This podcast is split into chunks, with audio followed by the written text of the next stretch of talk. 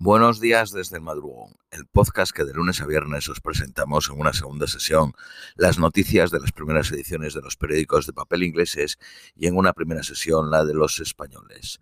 Vamos con las de hoy, miércoles 21 de diciembre a las 11 y 20 de la mañana en Reino Unido. Periódico de Guardia. 21 artefactos preciosos que fueron saqueados por soldados británicos del antiguo reino africano de Benín hace 125 años han sido físicamente devueltos por Alemania a Nigeria.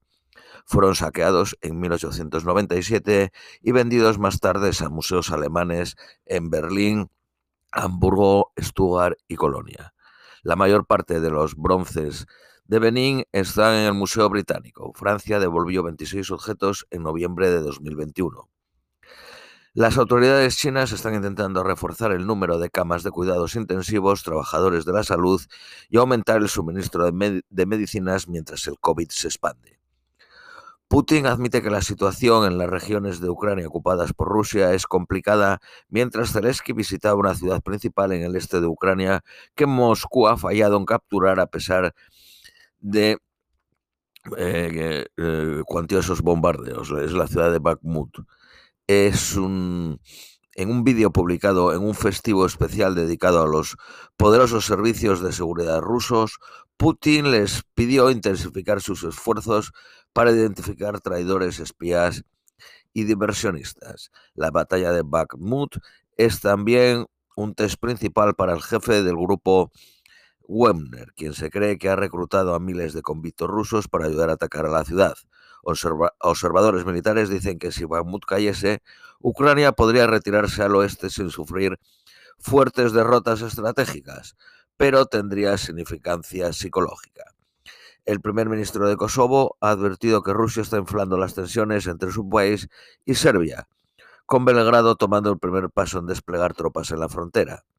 Serbios en el norte de Kosovo, donde son mayoría, han levantado barricadas durante más de una semana e impidiendo el libre movimiento de las autoridades de Kosovo, a pesar de la llamada de la Unión Europea y de Estados Unidos a desmantelar esas barricadas ilegales.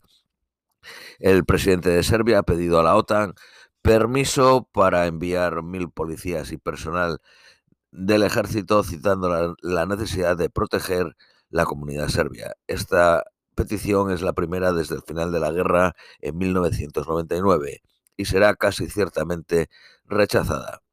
Las fuerzas rusas y serbias han realizado 104 maniobras militares conjuntas en 2021. El Kremlin ha dicho que quiere que la situación sea resuelta por vía diplomática, pero están para asegurar que todos los derechos de los serbios estén garantizados. Ghana, en su capital, Accra, acoge una librería crofinanciada para los pioneros de la fotografía en África. Una antigua secretaria de un campo eh, nazi de 97 años, condenada por su papel en el holocausto, es la primera mujer civil en Alemania condenada por los crímenes cometidos en un campo nazi. Fue condenada a dos años. La empresa FTX, la colapsada que de mercado de criptomonedas ha empezado a intentar recuperar los pagos hechos a políticos, celebridades y charities como parte del procedimiento de bancarrota en Estados Unidos.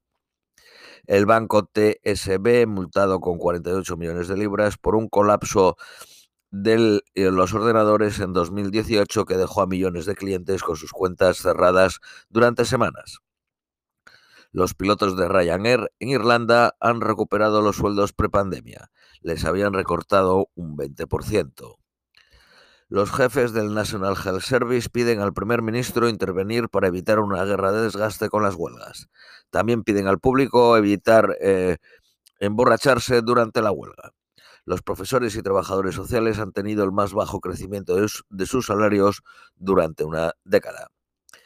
El número de casos de escarlatina ha alcanzado cerca de 30.000 desde septiembre. Periódico Daily Mail. El futbolista Gary Neville fue calificado de hipócrita al emerger, que su hotel de lujo está eh, anunciando personal pagándole el salario mínimo de 9 libras 50 a la hora. Gary Neville en la final del Mundial eh, comentó que eh, el, gobierno del Reino Unido había demonizado las huelgas del ferrocarril y de, de las enfermeras. Los conductores de trenes se unen a la huelga en Año Nuevo. Sunak rechazó ayer descartar un aumento de 12 peniques el litro de combustible para el próximo año.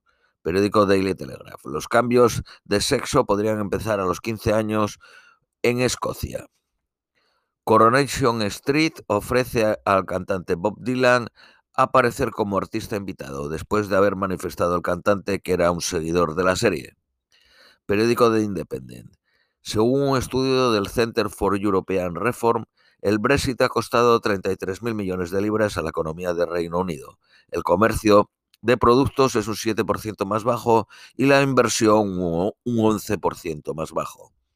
Los jugadores argentinos abandonaron su desfile en un autobús descubierto por motivos de seguridad.